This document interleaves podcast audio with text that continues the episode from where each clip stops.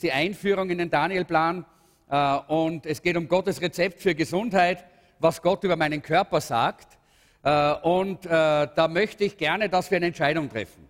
Nämlich, dass wir nicht nur reden, sondern dass wir auch tun. Und das ist ja auch wichtig. Wir haben das ja auch gehört, gerade von der Gudrun. Es geht nicht nur darum, dass wir reden über Dinge und dass wir uns die Dinge bewusst sind, sondern es geht auch darum, dass wir die Dinge tun, dass wir es umsetzen. Und ich habe äh, da ein kleines Video, mit dem wir dann gleich beginnen werden. Äh, ich wollte es das noch ins Deutsche bringen und untertiteln, das habe ich nicht geschafft. Äh, aus technischen Gründen ganz einfach. Ja. Äh, da hat mir dann eine technische äh, Kenntnis gefehlt. Äh, aber äh, in, äh, jedenfalls die, sind wenige Worte und es heißt dort, sie reden über die Vergangenheit, über Versagen, über alle und über, über Schwächen. Und dann heißt es, sie reden äh, über, äh, die, die, über den Lauf und über äh, die, die Competition und über den Stil und über die tollen Momente des Sieges sie reden darüber. Und dann sagt, heißt es, sie reden. Und dann kommt der Startschuss. Ich laufe. Und dann läuft er. Und ich möchte euch das einfach jetzt zeigen, damit ihr einfach hier euch das einprägen könnt. Wenn wir jetzt in diesen sechs Wochen durch dieses Studium gehen und uns mit diesem Thema von der Bibel her beschäftigen und auch von vielen anderen Aspekten her natürlich, äh, dann geht es nicht darum, dass wir noch mehr Wissen da oben ansammeln, denn eigentlich wisst ihr alles, was, äh, was Gesundheit anbelangt. Eigentlich weiß jeder genug. Wir hören es im Fernsehen, im Radio, wir lesen es in den Zeitungen. Meine Güte, wie viele Beilagen gibt es mit gesünder Leben, gesünder Essen und Diät, die X-Diät und die Y-Diät und was immer noch alles, oder? Wir wissen doch alles, oder? dass man so viel Wasser trinken soll und dass man diese Speise nicht essen soll und unbedingt Kaffee trinken soll und so weiter. Ja? Alle diese Dinge. Ja? Äh, und jeder hat eine ganz andere Meinung und die Philosophien klaffen auseinander und na, auch clashen manchmal aneinander. Ja? Aber wisst ihr, all diese Theorien haben dich noch kein bisschen gesünder gemacht. Deshalb, es geht nicht ums Reden in diesen sechs Wochen sondern es geht ums Laufen. Lass uns das Video anschauen. Und das, und das Licht weg vorne, bitte. They talk about my past, my failures, my flaws. They talk about the competition, about willpower and determination.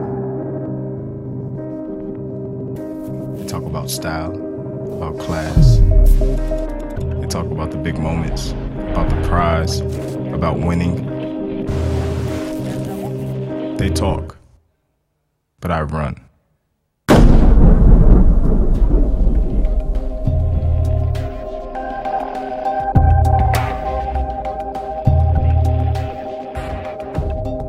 Wisst ihr nicht, dass alle den Lauf laufen, aber nur einer bekommt den Preis? Und deshalb lass uns laufen mit Durchhaltevermögen. Lass uns laufen. Lass uns vorwärts gehen. Lass uns nicht stehen bleiben. Lass uns nicht Zuschauer sein. Lass uns nicht einfach nur konsumieren, sondern lass uns laufen. Mich hat das ungeheuer inspiriert, dieses Video. Und ich werde trotzdem noch die Untertitel dazusetzen und werden wir es nächsten, nächsten Samstag wieder spielen. Wir werden es jeden Samstag werden wir uns das anschauen, einfach weil es wichtig ist, dass wir nie vergessen, es geht nicht ums Reden, es geht darum, dass wir laufen und dass wir das Ziel erreichen und dass wir den Preis gewinnen, den Jesus uns verheißen hat. Denn Jesus hat gesagt, ich bin gekommen, dass ihr ein Leben im... Ja, ihr wisst es ja. Und dann frage ich, wie geht's dir denn? Na ja. Na, wie ist denn letzte Woche gewesen? Na, mies. Oder? Wir wissen alles. Ein Leben im Überfluss, hat Jesus gesagt. Ja? Aber das Wissen nützt uns gar nichts, wenn wir nicht bereit sind, auch den Weg zu gehen und zu laufen, so wie es die Bibel uns zeigt und wie Jesus es uns vorgemacht hat. Und deshalb ist es wichtig, dass wir uns heute auch beginnen, mal mit diesem Thema auseinanderzusetzen. Ich möchte, wie gesagt, nicht über diese einzelnen Gesundheitsprinzipien reden, die kennt ihr alle, sondern ich möchte, dass wir uns heute auf die Motive konzentrieren. Ich möchte, dass du dich auf deine Motive konzentrierst. Warum kannst du nicht durchhalten? Warum kannst du nicht durchhalten? Du fängst an, du hast gute Vorsätze. Na, jeder hat zu Silvester gute Vorsätze, oder? Na? Wer hat noch nie zu Silvester gute Vorsätze gefasst? Noch nie. Du hast noch nie gute Vorsätze gefasst zu Silvester. Naja, schau mal, hey. Es gibt auch solche, die das nicht machen, aber die meisten tun das. Sagen, nächstes Jahr wird es besser. Und es dauert nicht lange und die guten Vorsätze sind wieder weg. Warum ist das so? Warum können wir nicht durchhalten? Wenn wir wissen, was unsere Gesundheit gut tut, warum können wir da nicht dabei bleiben und fallen immer wieder in schlechte alte Muster zurück? Wenn wir wissen, dass wir eigentlich frei sein wollen, dass Rauchen uns kaputt macht und wir nehmen es uns vor und wir rauchen ein, zwei, drei Tage nicht und dann fallen wir doch wieder zurück ins Rauchen. Oder andere schlechte Gewohnheiten. Das Rauchen war jetzt nur eine, weil es sehr plakativ ist, ja. Aber es gibt auch andere solche Gewohnheiten. Warum ist es so, dass wir das nicht durchhalten? Und ich kann dir einfach sagen, das ist einfach deshalb, weil wir die falschen Motive haben. Weil wir es aus einem falschen Motiv heraus tun. Und deshalb lass uns mal äh, äh, die Zeit nehmen und schauen, was Gott über die Wichtigkeit äh, des Körpers sagt. Wenn nämlich unser Motiv wir selber sind, wenn wir selber, mein Ich, unser, äh, das Motiv sind, dann wird es nicht klappen. Dann werden wir nicht durchhalten können. Aber wenn wir ein höheres Motiv haben, wenn wir ein höheres Ziel haben, dann werden wir das Ziel erreichen. Und äh, wir wollen schauen, was sagt Gott äh, über die Wichtigkeit unseres Körpers. Und dann wollen wir uns ein paar Gebiete anschauen über Gesundheit, die wirst du in keinem Gesundheitsplan finden. Die wirst du da wirst du dich auch wundern, dass das zur Gesundheit gehört. Aber die Bibel gibt uns zentral hier die Botschaft, das ist wichtig, wenn wir gesund sein wollen. Und diese Dinge wollen wir uns heute mal anschauen. Zuerst einmal äh, schauen wir uns diese Stelle aus 1. Korinther Kapitel 6, die Verse 12 bis 20 an. Ich, äh, wir lesen sie äh, und äh, wir, während wir sie lesen, können wir einige Dinge da auch reflektieren. Da heißt es, mir ist alles erlaubt, aber nicht alles ist gut. Es ist mir zwar alles erlaubt, und das ist interessant, dass das auch Paulus so sagt, alles ist mir erlaubt, ja, aber es ist nicht alles gut. Äh, wir haben die Freiheit zu entscheiden. Wir können entscheiden. Das sagt die Bibel klar und deutlich. Niemand zwingt uns. Ihr habt alle das Handout, frage ich nochmal. Wer keins hat, hebt noch die Hand, dann kommt ein Ordner noch. Alle haben es. Gut, ist wichtig, das hilft euch dann zur Erinnerung dann später. Äh, dann heißt es, äh, es ist mir, mir ist zwar alles erlaubt, doch ich will mich von nichts beherrschen lassen. Was sagt Gott uns hier? Gott sagt uns hier, ja, du kannst alles tun. Es ist nicht, nicht alles ist schlecht. Aber nicht alles ist nötig. Nicht alles ist schlecht, was es im Leben gibt, und trotzdem ist es unnötig. Und trotzdem hilft es mir nicht, es erbaut mich nicht, es hilft nicht meiner Gesundheit. Es unterstützt nicht mein Leben, meinen Lebenslauf in die richtige Richtung.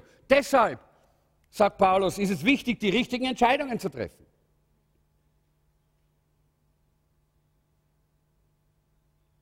Ihr sagt, das Essen ist für den Bauch da und der Bauch für das Essen. Richtig. Doch vor Gott ist beides vergänglich. Das heißt, mit anderen Worten, es bleibt nicht, das Essen bleibt nicht ewig und unser Bauch bleibt auch, Gott sei Dank, nicht ewig. Aber nicht nur, dass der Bauch weggeht, sondern auch unser, unser Körper bleibt nicht ewig.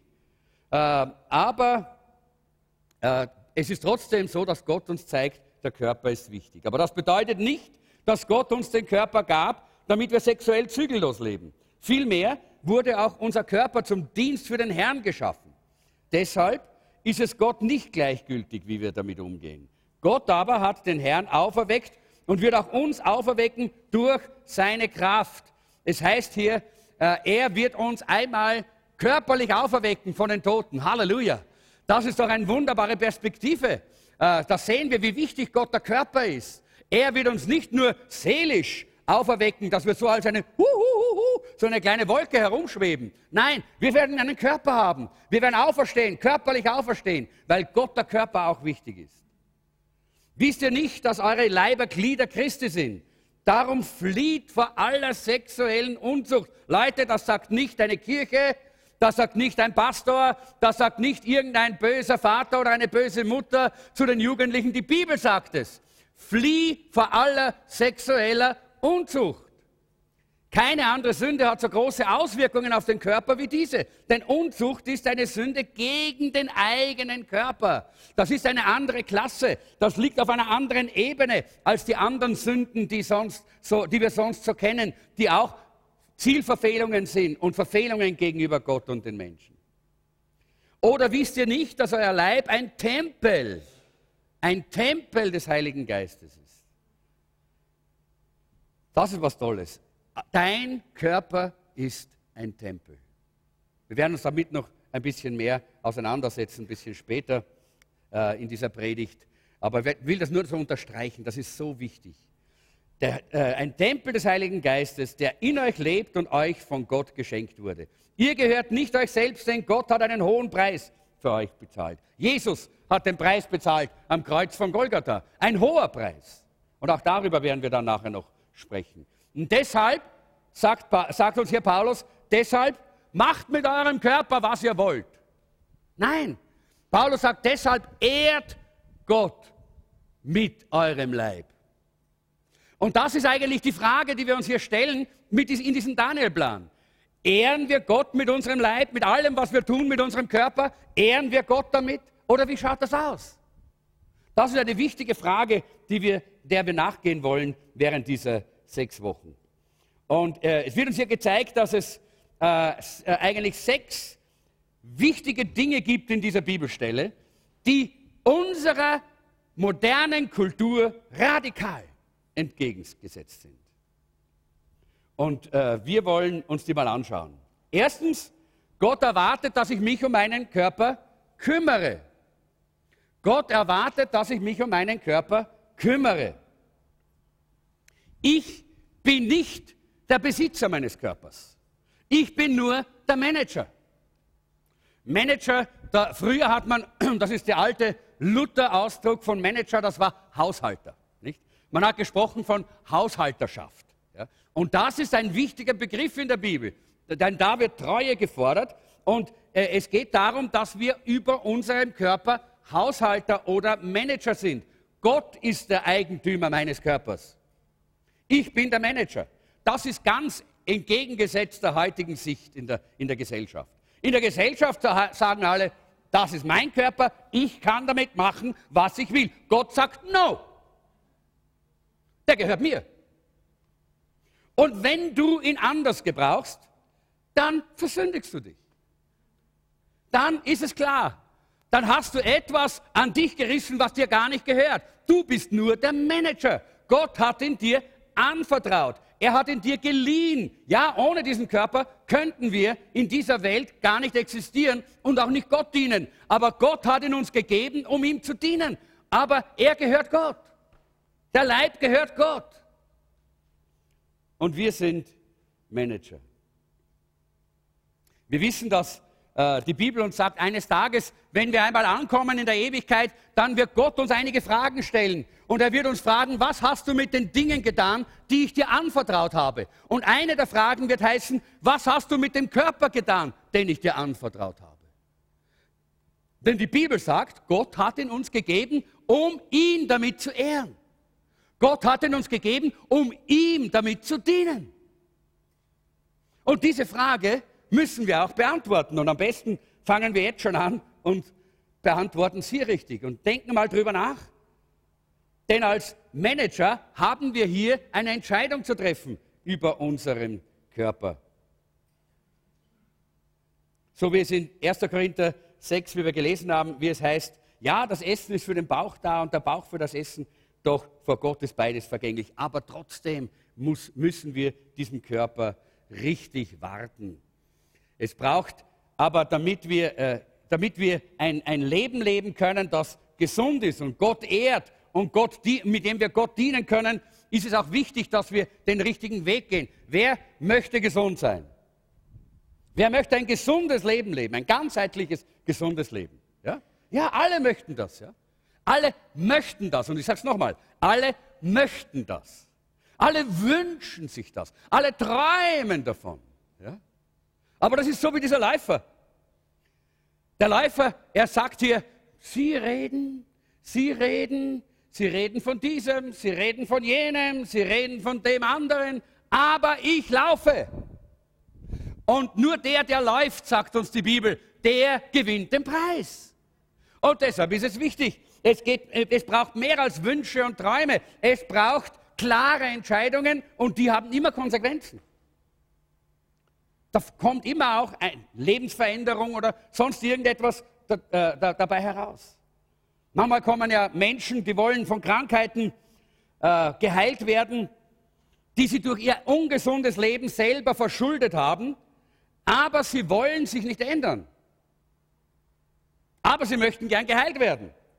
Und ich habe mich gefragt, warum sollte Gott sie heilen, wenn sie nicht einmal bereit sind, ihre schlechten Gewohnheiten in Frage zu stellen?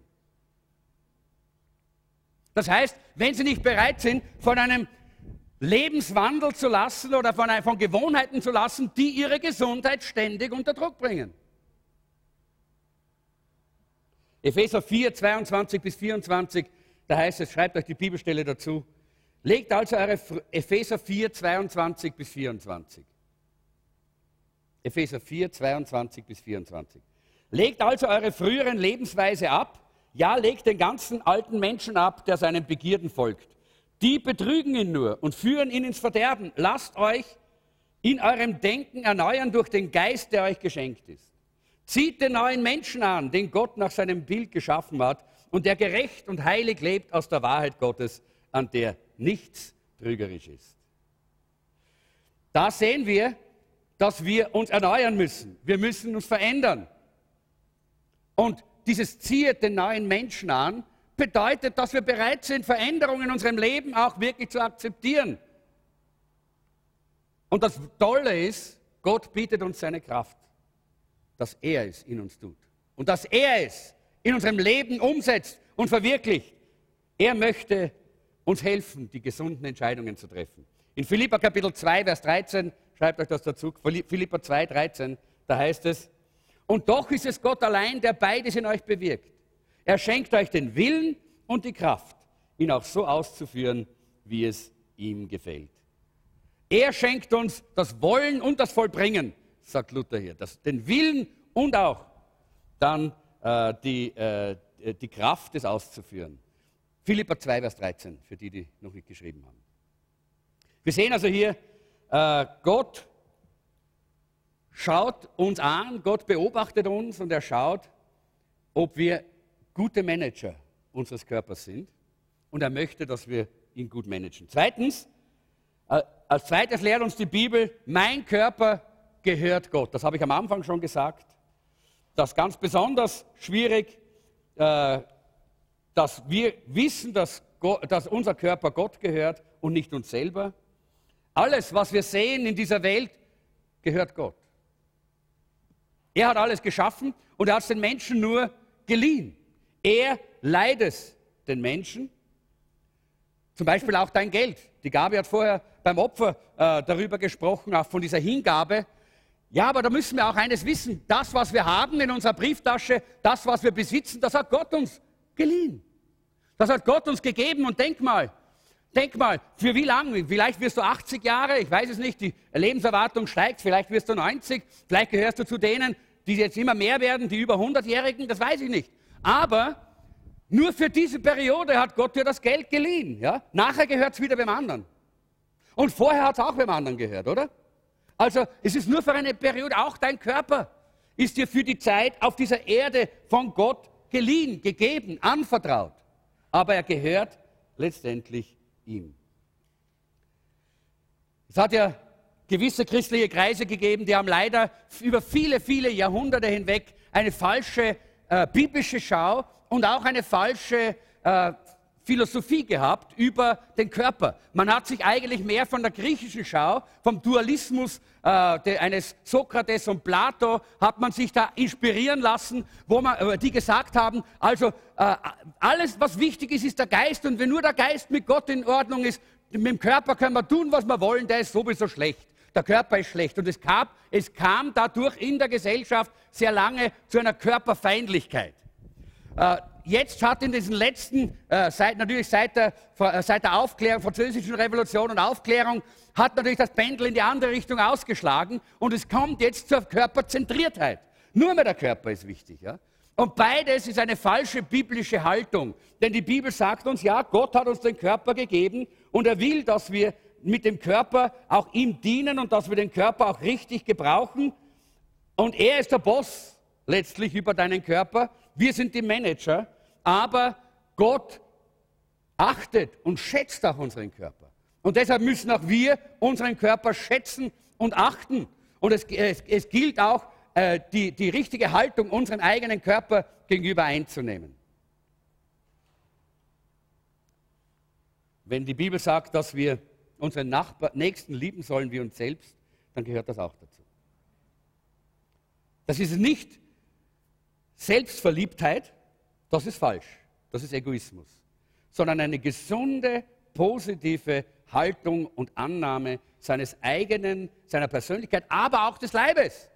Ganz gleich, ob du ein bisschen große Ohren oder große Nase hast oder ob alles genau in der richtigen Proportion ist, das spielt keine Rolle. Die Bibel sagt, Gott hat dich wunderbar gemacht. Gott hat dich wunderbar gemacht. Und du darfst das auch so annehmen. Das ist das Wunder, das ist das Tolle. Und äh, wir können uns darüber freuen. Das Dritte ist, mein Körper wird nach meinem Tod wieder auferweckt. Ist das nicht herrlich? Das ist wunderbar. Mein Körper wird nach dem Tod wieder auferweckt. Nicht, geht nicht irgendwo zugrunde im Boden, sondern das Wunderbare ist, wir werden wieder auferweckt. Gott, er verschleudert das nicht, was er geschaffen hat. Er, äh, er verliert das nicht, sondern er hat uns den Körper gegeben und auch wenn der Körper äh, stirbt und in den, im Boden dann verwest und vielleicht, wir haben uns irgendwann mal jetzt die Frage gestellt, was ist, äh, wenn Leute verbrennen irgendwo oder, oder kremiert werden oder, oder im, im Schiff untergehen, äh, wisst ihr, das spielt keine Rolle. Gott kann alles neu machen. Das ist das Wunder. Er hat die ganze Schöpfung geschaffen. Er kann auch deinen Körper wieder neu machen. Halleluja. Aus all den Dingen, die er geschaffen hat, die noch immer auf dieser Erde existieren und da sind, macht er deinen Körper neu. Du existierst jetzt in deinem Körper 1.0. Eines Tages im Himmel bekommst du den Körper 2.0. Die Sprache kennen wir, oder?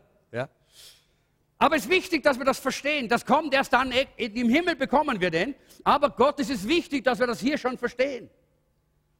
Manche meinen eben, dass wenn man im Himmel, wie ich vorher gesagt habe, wenn man, wenn man stirbt und dann äh, im Himmel ist, dann ist alles nur mehr so Rauch und, und, und, und so, so, so, so, so wie Weihrauch, nicht? So frommes, äh, frommer Duft. Nein, Manche meinen, wir werden alle Engel sein. Nein, wir werden keine Engel sein. Halleluja. Wir werden keine Engel sein. Die Engel sind die Engel. Wir sind die Menschen. Und Gott wird uns als, äh, als auferstandene Menschen auch im Himmel gebrauchen. Manche haben da so eine komische Vorstellung, nicht? Der Himmel ist ganz weiß, nicht? Und da gibt es eine weiße Wolke vor dem weißen Himmel und da sitzt der Engel drauf und mit der, mit der Harfe und singt, nicht? Und ich sage euch, wenn ich diese Bilder sehe, das wäre für mich die Hölle. Ihr kennt mich, oder? Das ist nicht mein Stil äh, für die Ewigkeit. Bestimmt nicht. Aber so hat es Gott auch nicht geplant. Ich frage mich auch, wo die Leute das herhaben, oder? Weil, wer hat denn die Farben geschaffen? Ja, Gott, natürlich. Wer hat den, den Geruch geschaffen? Ja, sicher. Wer hat den Geschmack geschaffen? Ja, wunderbar. Wer hat die verschiedenen Formen geschaffen? Ja, super. Und der Himmel ist nur weiß. Super, hä? Nein, Sicher nicht. Da wird es explodieren an Farben, an Formen, an Gerüchen. Oh, das wird herrlich. Und Jesus mittendrin. Halleluja. Wisst ihr, das ist der Himmel. Ein Himmel, der wirklich Himmel ist. Der ist lebenswert, der Himmel. Nicht, oh, Halleluja. Wirklich. Leute, ich sage euch, das ist wirklich wichtig, dass wir das verstehen. Gott, Gott hat uns einen Körper gegeben und der ist einmalig und einzigartig. Dein Körper, den gibt es nur einmal im ganzen Universum das wird auch keinen zweiten geben wie deinen. Und, äh, und deshalb wirst du auch in der Auferstehung einzigartig bleiben. Das ist herrlich. Das ist wunderbar, wenn wir das verstehen von der Bibel. Aber wichtig ist, dass wir auch verstehen hier, da heißt es, durch seine Kraft. Durch seine Kraft. Nicht durch unsere eigenen Versuche, uns zu verbessern oder sonst was. Nein, durch seine Kraft. Und da kommen wir jetzt auch zu einem Schlüssel des Daniel-Plans. Durch seine Kraft. Ein Grund, warum wir so leicht wieder wegfallen von den guten Vorsätzen, von dem Weg, den wir wissen, dass er richtig ist. Es gibt hier einige, es gibt hier drei Gründe, die, die hier angeführt werden. Der erste ist, wir verlassen uns auf die Willenskraft anstatt auf Gottes Kraft. Und ich sage euch eins, unsere Willenskraft, die reicht ungefähr drei Wochen. Ja, circa. Einige, einige sind ganz harte Burschen, da geht es fünf Wochen. Ja. Aber normalerweise circa drei Wochen, dann ist es wieder vorbei. Ja. Nämlich, wenn wir da durchhalten sollen, dann brauchen wir mehr als das. Wenn wir uns selbst verändern wollen, dann werden wir immer scheitern. Aber Gottes Kraft kann uns verändern. Und deshalb müssen wir uns zu Gott wenden und an seine Kraft äh, anschließen. Wir müssen uns andocken an seine Kraft und wir müssen vertrauen auf seine Kraft. Das ist äh, sehr wichtig. Man wird müde, wenn man nur mit eigener Willenskraft versucht, Veränderungen anzusetzen.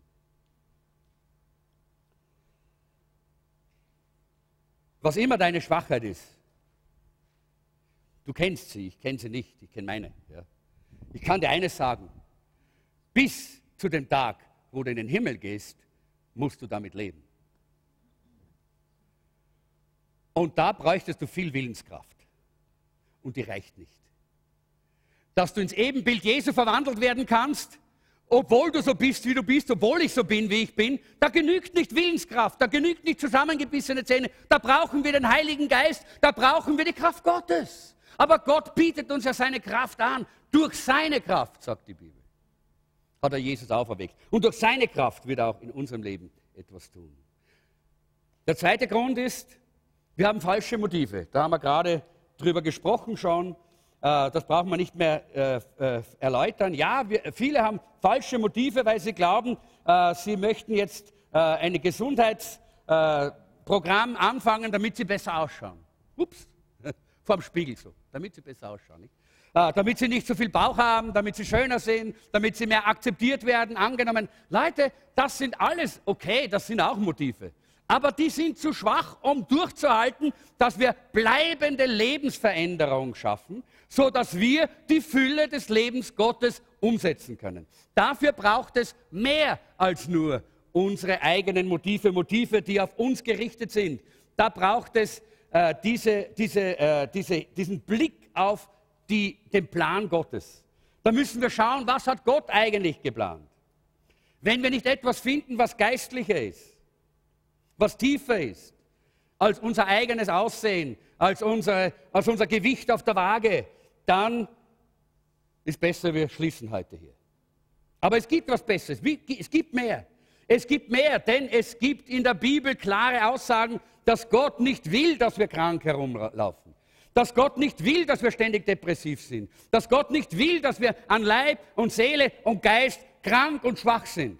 Gott will, dass wir ein gesundes, ein starkes, ein, äh, ein, äh, ein ihn ehrendes Leben leben, das er gebrauchen kann. Denn nur, nur wenn wir ein, so ein Leben haben, kann er uns Großes anvertrauen. Wenn wir schwach sind, äh, ja, das, ihr, versteht, das, versteht mich nicht falsch. Ich meine jetzt nicht die falsche egoistische Stärke. Aber wenn wir immer ständig müde und matt und kann, kann nicht und geht nicht, na und kann nicht und geht nicht, dann, dann wird Gott uns auch nicht gebrauchen können in dieser Form. Aber Gott will uns hier eine Veränderung schenken, denn er zeigt uns die richtige Motivation, die geistliche Motivation, dass wir so ein Leben leben. Der dritte Grund, warum wir nicht durchhalten, ist, wir versuchen uns selbst zu verändern. Da habe ich auch schon kurz drüber gesprochen. Das wird nicht geschehen, denn wir sind für Gemeinschaft geschaffen. Gott hat uns für Gemeinschaft gemacht. Und das ist der Grund, warum wir euch alle ermutigen, herausfordern, bitten und ersuchen, dass ihr in diesen sechs Wochen unbedingt in einer Daniel-Plan-Kleingruppe seid. Wir haben dieses, äh, die, dieses gemeinsame Studium auch in unseren Kleingruppen, in unseren Zellgruppen, äh, wir, wir nennen sie Live-Gruppen, die Hausgruppen. Und du sollst und musst in so einer Gruppe sein, wenn du das Ziel erreichen möchtest. Denn alleine hast du es eh hundertmal geschafft. Ich auch. Aber wir schaffen es nicht. Alleine schaffen wir es nicht. Wir brauchen einander. Das ist ja auch etwas, was Gott geplant hat. Gott hat geplant, dass wir einander brauchen im Leib Christi, als Glieder am Leib, dass wir einander äh, unterstützen und einander helfen und miteinander können wir das Ziel erreichen. Deshalb, äh, wir brauchen einander drum eben diese äh, Live-Gruppen und ich möchte euch einfach ermutigen, wenn ihr noch nicht in einer Live-Gruppe angemeldet seid, dann, äh, dann kommt, geht, geht, zur Gabi äh, äh, nach, dem, nach, der Versammlung. sie kann euch dann sagen, wo welche Live-Gruppe ist. Wir können jederzeit auch wieder eine neue Gruppe anfangen. Wenn du sagst, ich habe drei, vier Leute bei mir, die würden Interesse haben an diesem Daniel-Plan, hey, du dann fang an mit einer Daniel-Live-Gruppe Daniel, bei dir zu Hause. Äh, wir, wir werden dich unterstützen, dir helfen, so viel wir können, denn wir möchten, dass Menschen durch diese, dieses Studium erreicht werden mit den Werten der Bibel und mit der Person Jesu Christi, um die es letztendlich geht.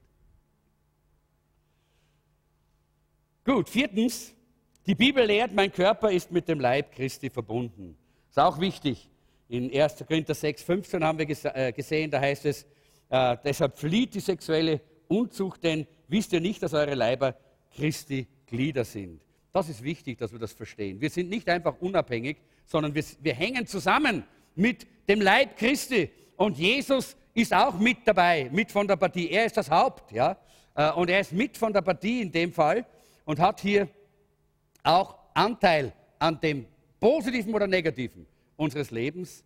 Äh, und deshalb ist es wichtig, jetzt muss ich gerade da hier schauen, dass meine äh, meine Stoppuhr hier nicht ständig ausfällt, sonst predige ich zu lang, was ich ja nicht soll. Ne? Und, äh, und Jesus möchte, dass wir verstehen, wir sind Teil von diesem Leib Christi, ein Teil von dem Ganzen.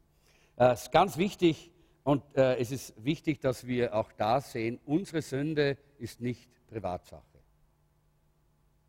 Meine Sünde ist nicht Privatsache. Meine Sünde hat Auswirkungen auf die ganze Gemeinde, auf die ganze Familie, auf die ganze Gesellschaft. Selbstverständlich. Denk mal nur an einige, äh, äh, einige solche ähm, äh, Geschichten in der Bibel, die uns gezeigt werden mit Achan äh, in Jericho zum Beispiel äh, oder auch mit David äh, in, seiner, in seiner Familie. Wir sehen das so klar und so deutlich. Fünfter Grund ist, der Heilige Geist lebt in meinem Körper. Das ist was ganz Tolles. Der Heilige Geist lebt in meinem Körper. Und hier sagt uns ja äh, im 1. Korinther 6, 19, da sagt uns ja äh, der Apostel Paulus, wisst ihr nicht, dass euer Leib ein Tempel des Heiligen Geistes in, in, äh, in euch ist, der in euch lebt und euch von Gott geschenkt wurde. Das ist eine ganz fantastische Sache. Äh, es ist nicht nur so, äh, dass, dass Gott uns begegnet immer wieder. Es ist nicht nur so, dass Gott uns besucht von Zeit zu Zeit. Nein, Gott wohnt mit uns zusammen. Er wohnt in uns. Er ist ganz nahe. Er will ganz nahe sein. Es ist ihm ein Anliegen, so mit uns verbunden zu sein, dass er seinen Heiligen Geist in unser Herz, in unseren Leib, in unseren Körper hineingibt. Und das ist etwas ganz Tolles. Ähm, und ich denke, da ist es auch wichtig, dass wir verstehen, wenn, wir, wenn Gott sagt, wir sind der Tempel des Heiligen Geistes, wenn du jetzt irgendwo auf der Straße gehen würdest und du siehst irgendwo äh, ein paar Jugendliche und da ist eine Kirche, eine nette, schöne kleine Kirche und die fangen an, die Kirche zu demolieren und die Kirche zu zerstören und die Kirche zu beschmutzen und, de, äh, und, und irgendwo, was empfindest du dann? Dann sagst du, nein, das ist nicht in Ordnung. Nein, das darf nicht sein. Vielleicht gehst du sogar hin und versuchst das aufzuhalten, aber du reagierst innerlich. Aber wenn wir manchmal unseren eigenen Körper, den Tempel des Heiligen Geistes, zerstören oder verunreinigen oder in irgendeiner Weise ihm Negatives zuführen, dann denkt man es gar nichts. Oder? Dann denkt man es gar nichts. Weil wir nicht verstanden haben, was es bedeutet. Äh, wir sind ein Tempel des Heiligen Geistes. Halleluja. Das ist so eine herrliche, so eine wunderbare Aussage. Und es ist wichtig, dass wir das verstehen. Sechstens, Jesus hat für meinen Körper bezahlt, als er am Kreuz starb. Wir haben das Kreuz hier vorne nicht nur als Symbol, sondern dass wir daran denken, es war eine Realität. Und als Jesus dort am Kreuz gestorben ist, hat er auch für unseren Körper bezahlt. Nicht nur für unsere Seele, nicht nur für unseren Geist, auch für unseren Körper. In Vers 20 heißt es, äh, ihr gehört nicht euch selbst, denn Gott hat einen hohen Preis für euch bezahlt. Deshalb ehrt Gott mit eurem Leib. Hier haben wir diese Zusammenbindung auch sehr klar und sehr deutlich. Weißt du, wie, wie wertvoll du bist? Weißt du, wie wertvoll du bist? Wisst ihr, ich habe das, glaube ich, irgendwann einmal in einer Predigt vor einigen Wochen gesagt, der Wert einer Sache wird immer daran bemessen, wie viel jemand anderer bereit ist, dafür zu zahlen, oder? Ja. Der, Bass, der, der, äh, der, der, Tennisschläger von mir aus, vom, äh, wie heißt es, der, tolle äh, serbische Spieler, weiß ich nicht, Djokovic, ja. Der Tennisschläger von Djokovic, der ist sicher mehr wert als mein Tennisschläger, oder? Warum? Weil wenn man mit, dem, mit seinem Tennisschläger in die Aktion geht, dann kriegt man, ich weiß ich, wie viel Tausende Euro für meinen, weiß nicht, ob den wer mitnimmt. den sagt, den sorgt er deine Sachen selber, oder? ja, sicher. Sperrmüll kannst du selbst entsorgen. Äh, aber versteht ihr, das ist, was, was Wert bedeutet. Und schau mal dein Leben an. Schau, wenn du alleine gewesen wärst auf dieser Welt, wenn du der einzige Mensch auf der ganzen Erde gewesen wärst, Jesus wäre für dich am Kreuz gestorben. So wertvoll bist du. So wertvoll und so wichtig bist du. Das ist der Wert, den Gott dir beimisst. Und da gehört auch dein Körper dazu. Da, deshalb ist es wichtig, dass wir verstehen, Gott hat uns diesen Körper anvertraut, hat ihn uns gegeben. Und es ist wichtig, dass, äh, dass wir das sehen, wie Jesus dort am Kreuz hängt und wie er dort mit ausgestreckten Armen dort ist und er, er schaut dich an und er sagt, so wertvoll bist du für mich. Ich liebe dich so sehr, ich würde eher sterben, als ohne dich leben. Und er stirbt, weil sonst hätte er müssen ohne dich leben. Weil wir wären in die ewige Verdammnis gegangen. So sehr liebt Gott, so sehr liebt Jesus dich und mich. Du bist unbezahlbar. Du bist unbezahlbar.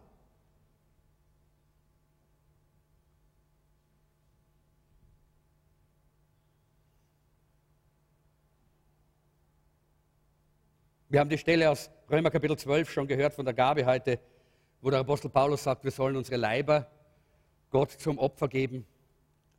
Ich ermahne euch nun, liebe Brüder, durch die Barmherzigkeit Gottes, dass ihr eure Leiber hingebt als ein Opfer. Es heißt ja nicht eure Seele, es heißt ja nicht euren Geist, sondern es heißt eure Leiber hingebt. Es gibt immer wieder Leute, die sagen, ja, ich bin ja mit euch im Geist. Ich kann zwar körperlich nicht unter euch sein, aber ich bin mit euch im Geist. Was bedeutet das? Gar nichts. Null, Nüsse. Wenn du nicht hier bist mit deinem Leib, dann bist du auch so nicht da. Versteht ihr das? Wir können das nicht. Das, ist, das wird anders sein, wenn wir einmal den Auferstehungsleib haben. Aber heute ist es so. Du hast den Körper bekommen, dass du mit diesem Körper Gott dienst und da bist wo Gott dich gebrauchen möchte.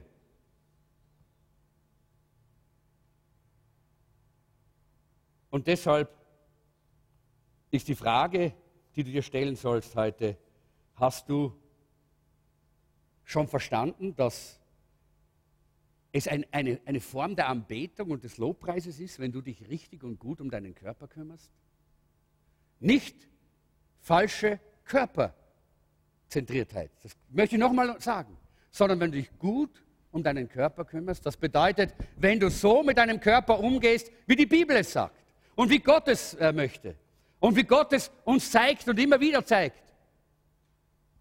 dann ist es ein, ein, ein, ein Teil unseres, unseres Lobpreises, den wir Gott bringen, weil er freut sich, weil er uns dann auch die Fülle des Lebens anvertrauen kann. Wenn wir diese sechs Dinge, die wir jetzt angeschaut haben, äh, so, äh, so äh, zusammennehmen, dann siehst, siehst du eigentlich, wie du für deinen Körper sorgen kannst. Nicht nur, damit du besser ausschaust, sondern damit du geistlicher leben kannst. Denn auch unsere körperliche Verfassung hat einen Einfluss auf unser geistliches Leben.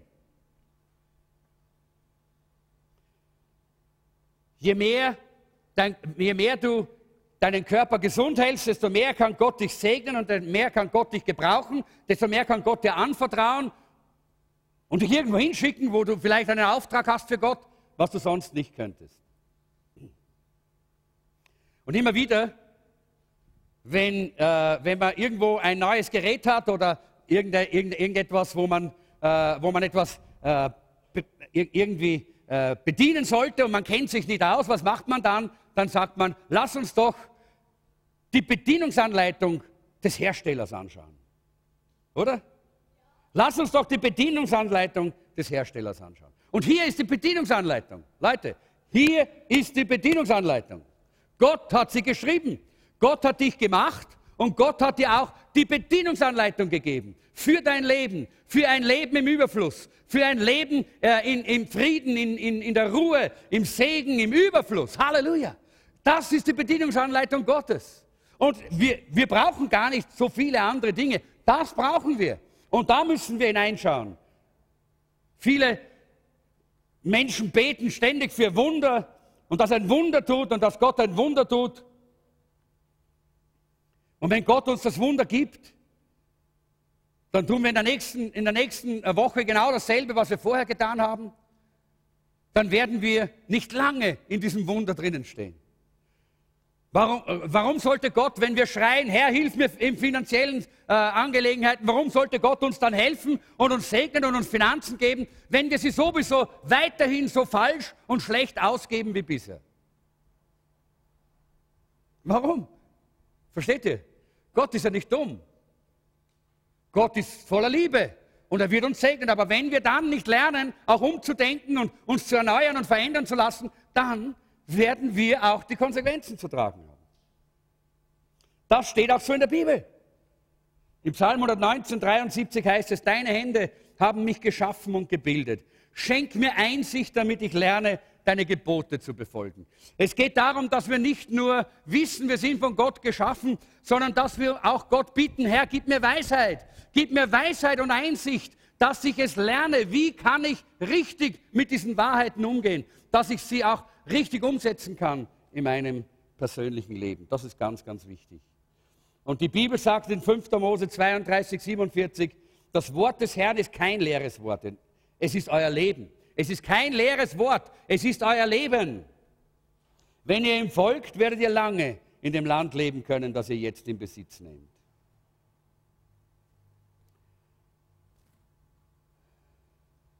Ich weiß nicht, ich hoffe, dass solche Leute nicht unter uns sind, aber ich weiß aus, aus dem Internet und den Werbungen, äh, da merkt man das immer wieder, wie viel Geld die Leute für irgendwelche Wunderpillen ausgeben. Da kommt eine Pille, die sagt, wenn du diese Pille nimmst, dann wirst du länger leben. Ja. Und die Leute, die schreiben E-Mails und du siehst ja bei den Hits, tausende, Millionen Hits. Ja. Alle laufen hin und dann heißt es, oh ja, ja, ja, du kriegst sie aber. Musst nur im Monat so viel bezahlen, gell? Und die Leute bezahlen. Da gibt es einige, die haben goldene Nasen und goldene Zehen und was ich was alles. Nur weil die Leute so dumm sind weil sie auf diese Dinge laufen. Aber da musst du nichts bezahlen. Da musst du nur bereit sein, es anzunehmen. Gott hat dir bereits die Antworten in seinem Wort gegeben und damit wollen wir uns auseinandersetzen bei diesem Daniel-Plan. Da wollen wir das ganz praktisch runterbrechen für deinen Alltag, damit es nicht irgendwie vielleicht so ein bisschen noch abgehoben ist. Nein, es soll praktisch sein für deinen Alltag. Darum auch die Live-Gruppe. Dort diskutieren wir es. Dort sagen wir, wie können wir das umsetzen? Wie kann das Veränderungen in meinem Leben schaffen? Da braucht man nichts zahlen. Naja, das Buch ist gut, was du kaufst aber da verdient niemand dran, das ist nur der Druck.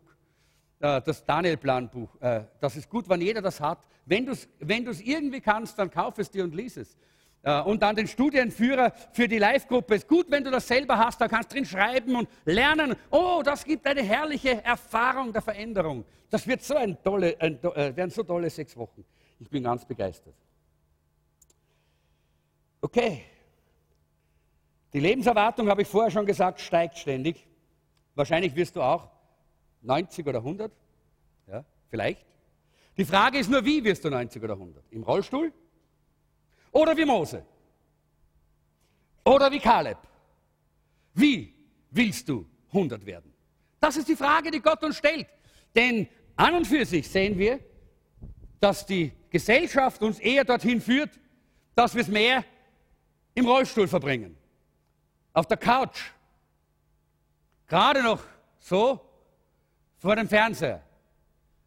Aber Gott will, dass wir wie Mose mit 120 noch die, äh, die Welt verändern, hey.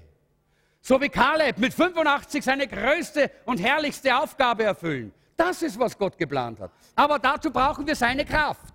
Und dazu brauchen wir seine Energie. Und dazu brauchen wir diese Gesundheit, diese ganzheitliche Gesundheit, die Gott uns eigentlich in seinem Wort verheißen hat.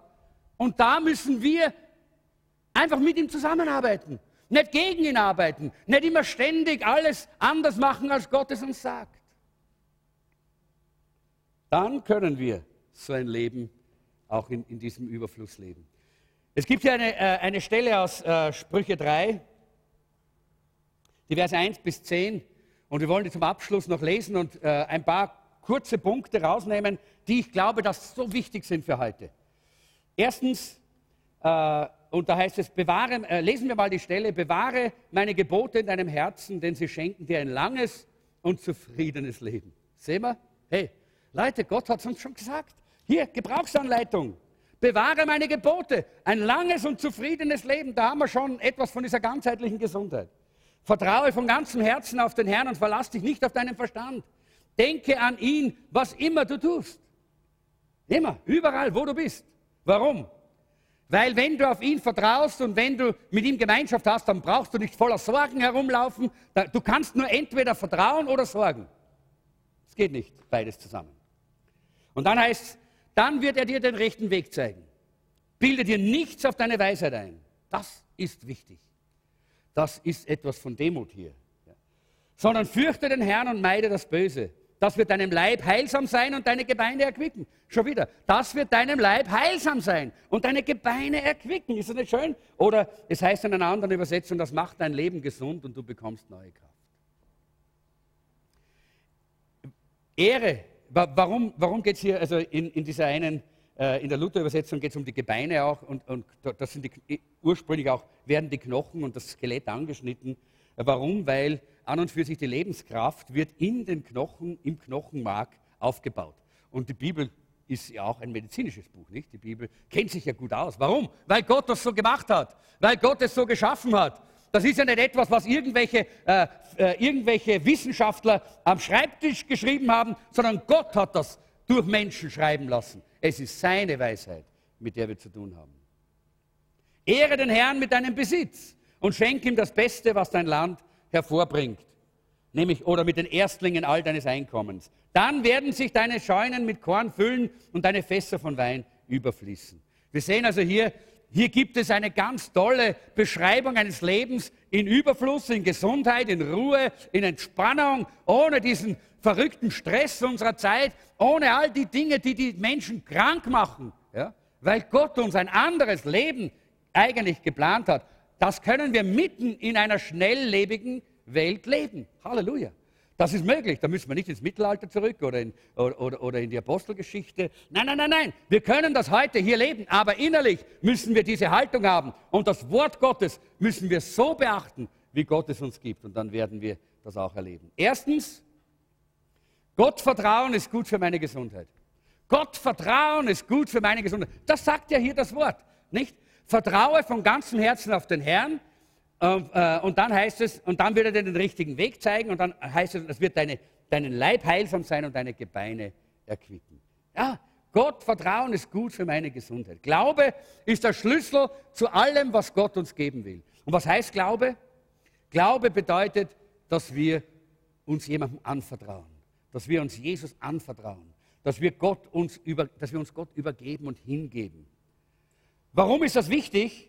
Er gibt uns, im Glauben können wir die Errettung empfangen. Da können wir sagen, Herr Jesus, komm in mein Herz, komm in mein Leben, ich brauche dich, errette mich.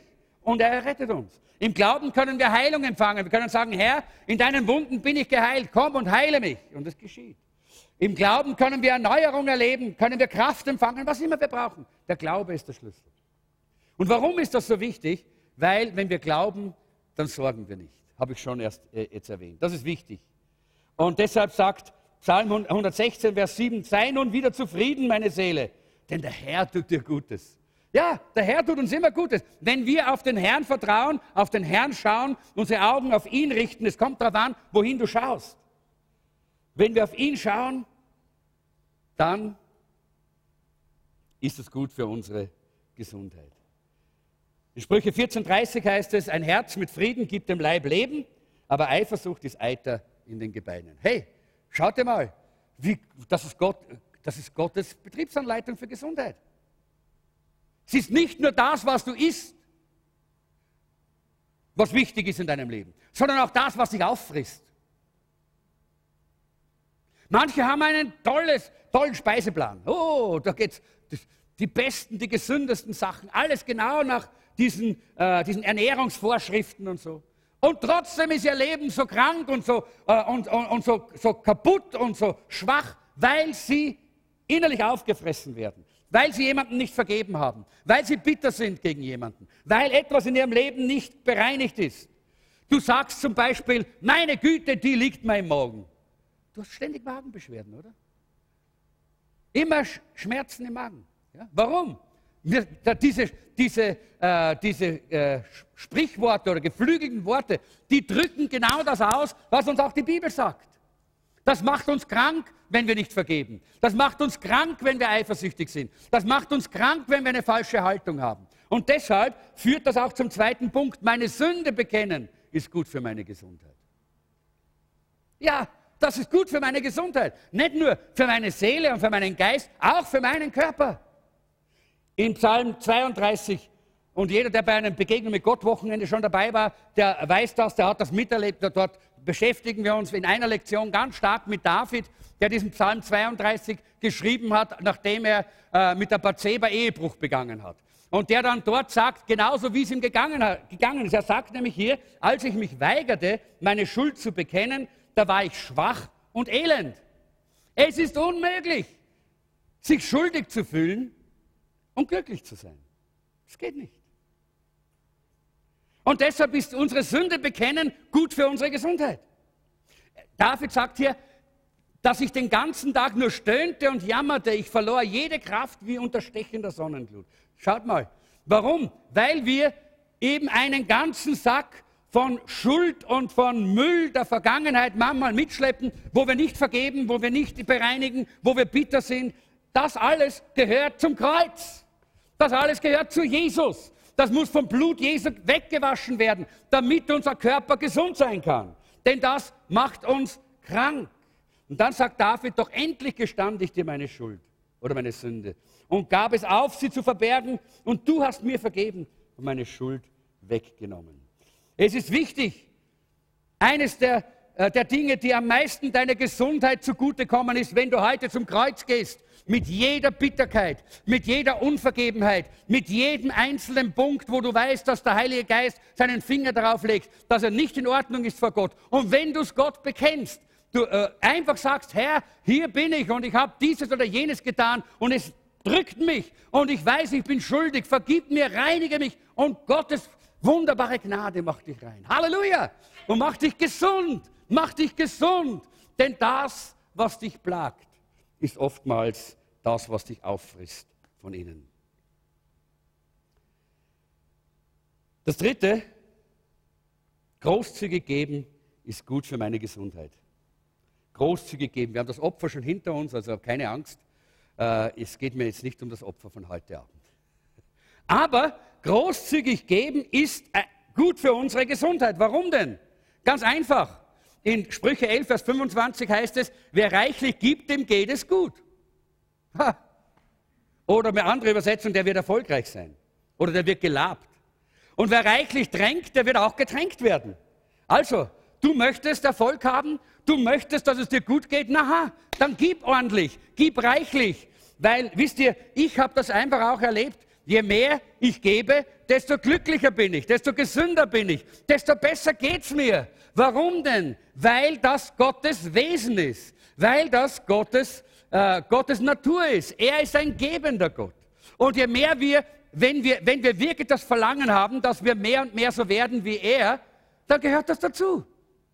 Wenn wir dann immer noch so geizig umgehen mit, äh, mit, unserem Geld und mit unserer Zeit und mit unserer Kraft und mit, unser, mit, mit unseren Gaben und Begabungen und alles nur für uns behalten, und dann sind wir nicht im Ebenbild Jesu. Weil er hat alles gegeben. Er hat alles, bis ans Kreuz. Alles hat er gegeben. Da, denn er ist, er ist ein, Gott, äh, ein gebender Gott.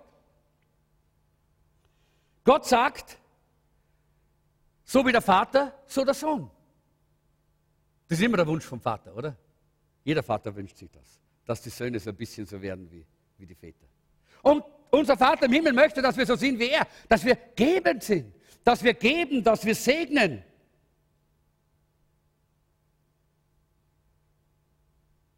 Es gibt nur zwei verschiedene Arten von Menschen in dieser Welt. Es gibt die Nehmer und die Geber. Die Nehmer sind immer traurig, weil sie nie genügend kriegen. gibt nicht genug. Es gibt immer mehr und das ist das Problem. Aber die Geber sind immer glücklich. Die Geber sind immer glücklich. Sie sind die, die weggeben und segnen und geben. Viertens, und damit habe ich den letzten Punkt erreicht und auch meine Zeit ist aus. Freude haben ist gut für meine Gesundheit. Hey, das hört sich aber ganz, ganz und gar nicht christlich an. Gell? Freude haben. Uh, ist das, gehört das dazu? Ich habe mir Christen sind so langes Gesicht. Ja, langes Gesicht und, und immer ernst. Und, ja, okay.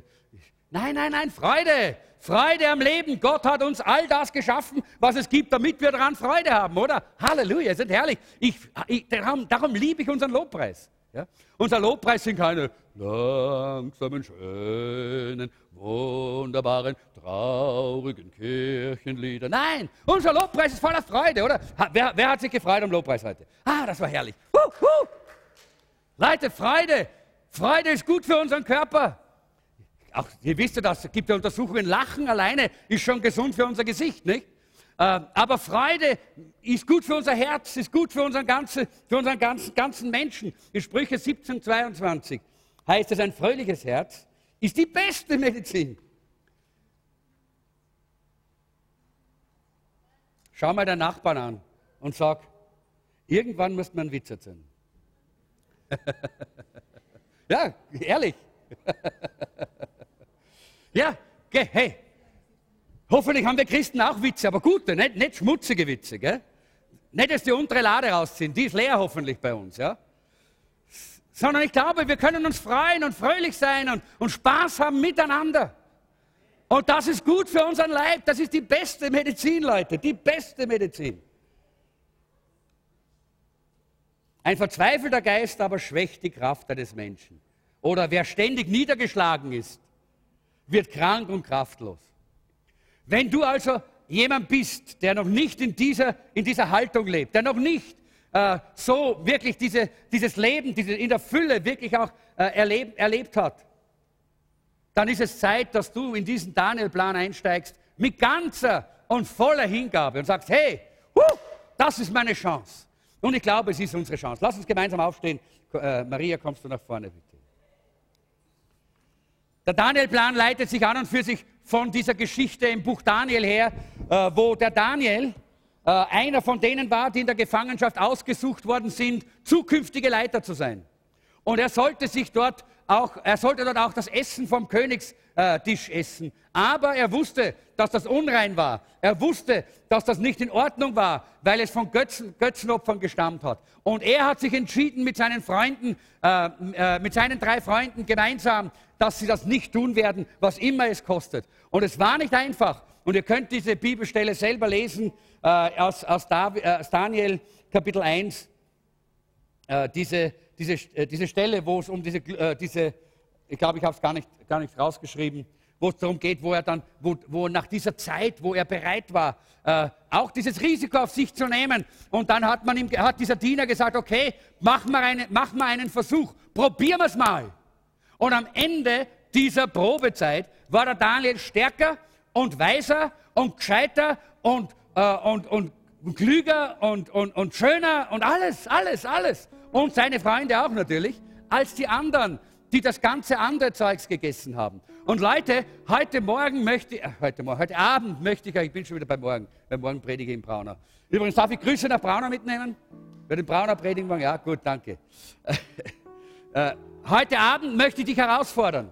Ich möchte dich herausfordern, dass du wie Daniel sagst, ich entscheide mich. Ich will diesen Weg der Bibel gehen. Ich will die richtige Motivation haben. Ich will im Glauben jetzt annehmen, dass Gott mir zeigen und lehren möchte, wie ich leben kann, dass mein Leben ein Leben im Überfluss ist, dass mein Leben eine Ausstrahlung hat, dass mein Leben Kraft hat, dass mein Leben gesegnet ist, dass mein Leben das ist, was Gott eigentlich wollte, dass es sein soll. Und ich möchte, dass du dich entscheidest. Und vielleicht bist du noch so ein bisschen Wiegelwogel, Wiegelwogel. Dann würde ich sagen, dann mach das so, wie Daniel es zu diesem, äh, zu diesem äh, äh, Aufseher gemacht hat. Er hat gesagt, lass uns einmal eine Probezeit machen. Nimm dir sechs Wochen Probezeit. Okay? Mach mal nur sechs Wochen Probezeit während diesem Daniel-Plan. Sag, das mache ich jetzt als Probezeit. Und schauen wir mal. Typisch Österreich. Schauen wir mal. Schauen wir mal, ob es was wird.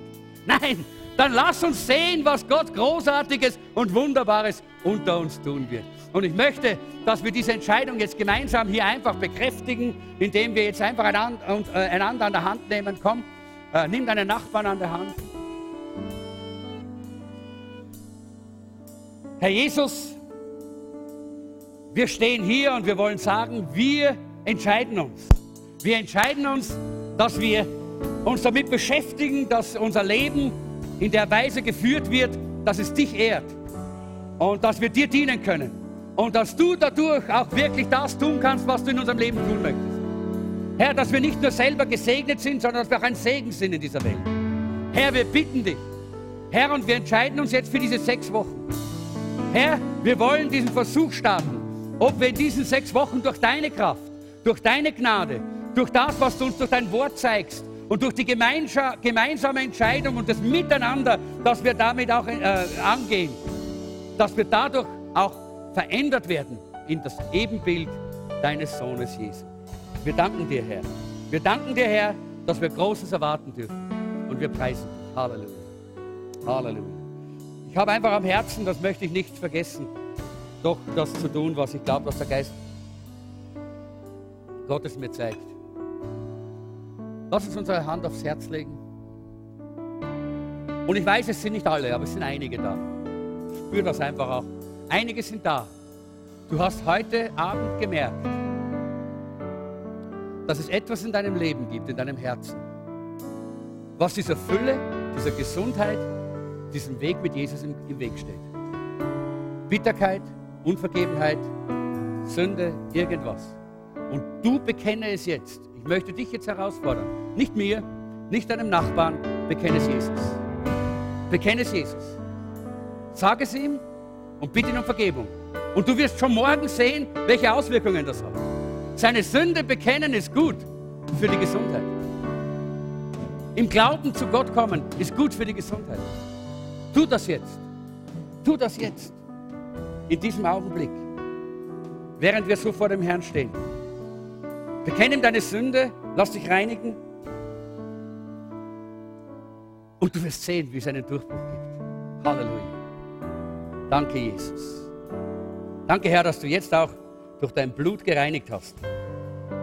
Dass jetzt Vergebung geschieht, Reinigung und Befreiung. Halleluja. Danke, Herr durch deinen Geist und durch dein Blut.